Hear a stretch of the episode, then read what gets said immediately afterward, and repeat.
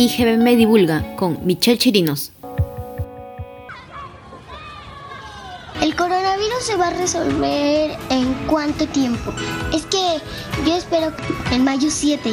Es que en mayo 8 es mi cumpleaños. Si el jabón mata el coronavirus, ¿por qué no hacen vacunas de jabón? Los niños siempre realizan preguntas, tienen esa curiosidad científica. Pero ¿qué pasa cuando crecemos? ¿Por qué dejamos de preguntar? Lee, comprende, curiosea, enseña, pero sobre todo, nunca dejes de aprender.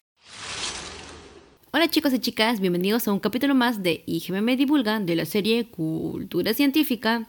Soy Michelle Chirinos y en esta oportunidad tenemos como invitada a una científica en el área de diseño de fármacos. ¿Cómo se come eso? No se preocupen, que Marta Macías nos lo explicará. Marta tiene un doctorado en investigación en medicina, ha colaborado en proyectos de investigación clínica y de investigación básica, le gusta transmitir lo que aprende. Imparte los cursos de metodología de la investigación a médicos en la especialidad de urgencias médico-quirúrgicas y también es divulgadora científica. Sus áreas de investigación son el diseño y reposicionamiento de fármacos para hipertensión, diabetes, cáncer y Alzheimer. Marta, bienvenida al podcast de IGB Divulga. Gracias por aceptar la invitación y unirte desde México. Bueno, Marta, Coméntanos, en palabras sencillas para todos nuestros oyentes, ¿cuál es tu área actual de investigación y qué es exactamente lo que estás investigando ahora? Sí, mira, ahorita lo que estoy investigando también es respecto al reposicionamiento de fármacos. Entonces, también está aplicado a COVID-19. Ahorita, dentro de lo que se ha visto con COVID-19, es que nuestro sistema inmune se activa en exceso. Entonces, esto ha ocasionado también daños a la salud de los pacientes que tienen COVID-19 por su propio sistema inmune. Entonces, eh, es una respuesta, le llamamos exacerbada.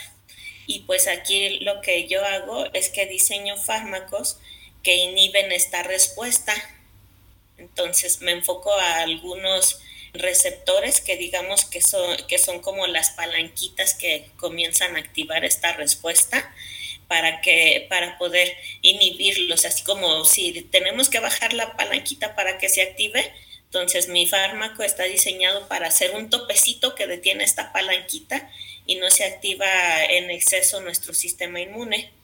Entonces esto nos permitirá que los pacientes que tienen COVID-19 pues puedan responder mejor a un tratamiento y que tenga eh, su, su, propio cuerpo tenga posibilidad de esperar así como un tiempo en que no se deteriore tanto la salud del paciente. Bien, y mira, por ejemplo, cuando yo era niña me di cuenta que me encantaba la ciencia, desde que era niña. ¿Cómo fue en tu caso? ¿Cuándo y cómo te diste cuenta que querías estudiar algo relacionado a, ciencia? Fíjate que a mí también siempre me ha llamado mucho la atención la ciencia, conocer cosas nuevas. siempre fui muy curiosa con las cosas de la naturaleza, cómo ocurre. En mi familia, pues igual que en todas las familias, mis familias son grandes, entonces yo veía, por ejemplo, eh, tíos, familiares que se enferman de algo, los abuelitos y todo, y así como que muchas veces no se sabe qué hacer en estos casos. Entonces, eh, siempre pensaba eh, así como que, ¿qué podría hacer yo para que ellos estuvieran mejor y todo esto?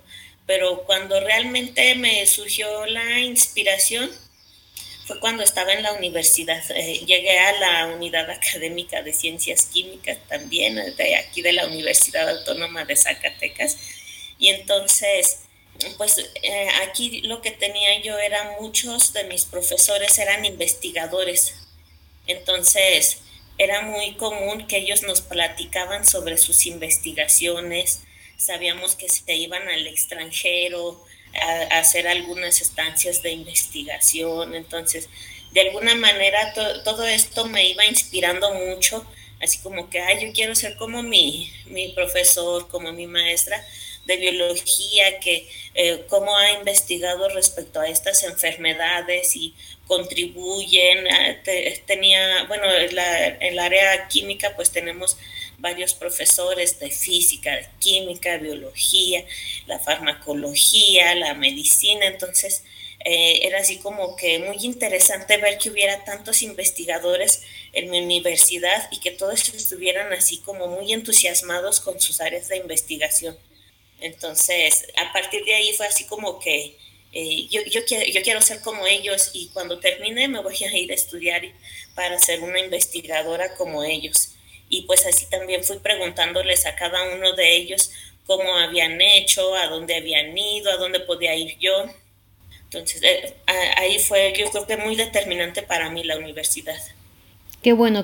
Eh, ¿Crees necesario incentivar el pensamiento crítico en las personas? ¿Y cómo crees que se podría hacer? Ah, sí. Eh, yo, yo creo que sí es importante incentivar el pensamiento crítico.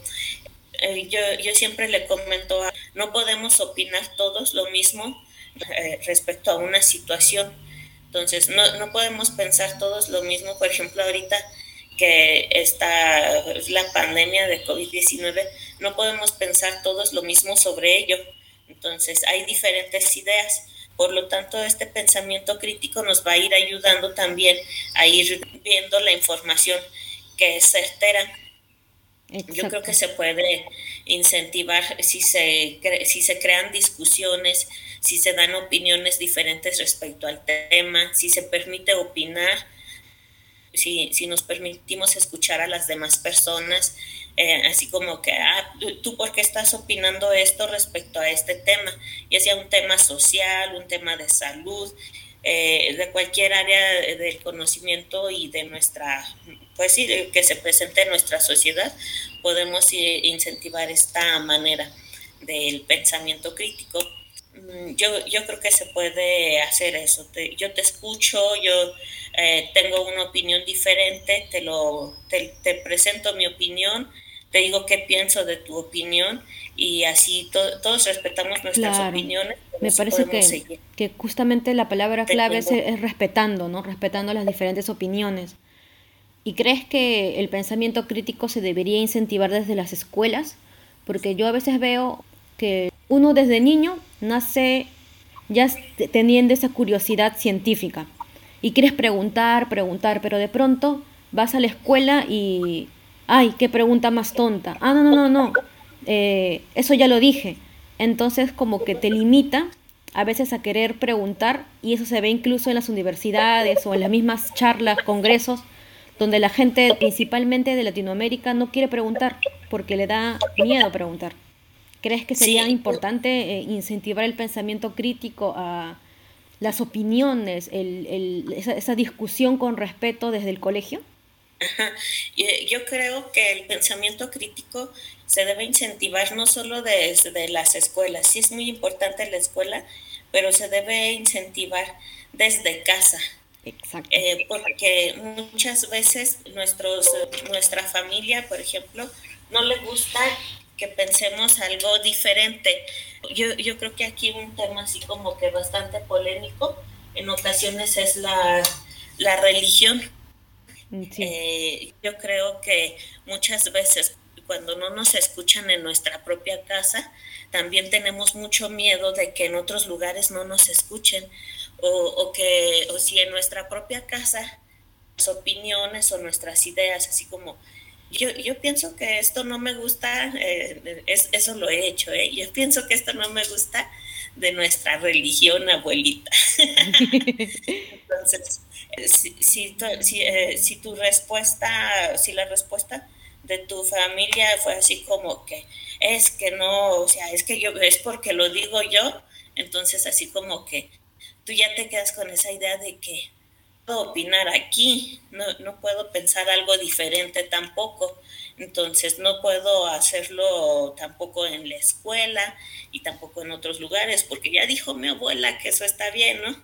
Entonces, también si, si te dice, a ver, ¿por qué no piensas esto?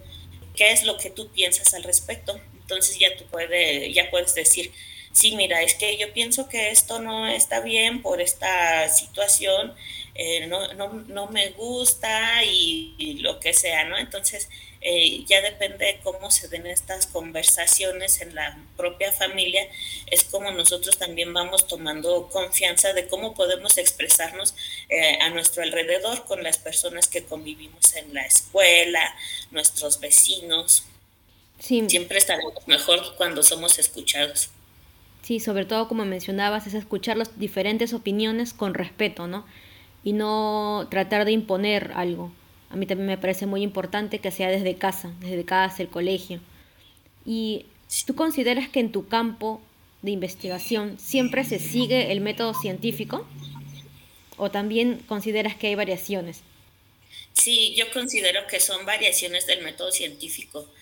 Muchas eh, veces en, durante la forma, nuestra formación eh, se nos enseñó a ver el método científico así como que paso uno, pones esto, paso dos, pones el siguiente ingrediente, ¿no? Entonces, eh, como si fuera una receta de cocina como tal. Pero ya que estamos aquí en la parte en que se aplica, podemos ver que muchas veces estos pasos se van a invertir. Entonces, no los estamos eh, realizando de esta manera, sino que eh, los invertimos, los modificamos también de acuerdo a lo que nosotros estamos investigando. Muchas gracias Marta por compartir tu experiencia como científica e investigadora. Marta nos anima a respetar las diversas opiniones, pero también a darlas y no quedarse callado ni callada, ni temerle a la discusión, pero siempre y cuando sea una discusión alturada. Además, a incentivar el pensamiento crítico desde el hogar, bueno chicos, esto ha sido un capítulo más de IGBM Divulga de la serie Cultura Científica. Se despide de ustedes Michelle Chirinos con la participación de Marta Macías que nos visita desde México. Hasta el próximo podcast, mis amantes de la ciencia.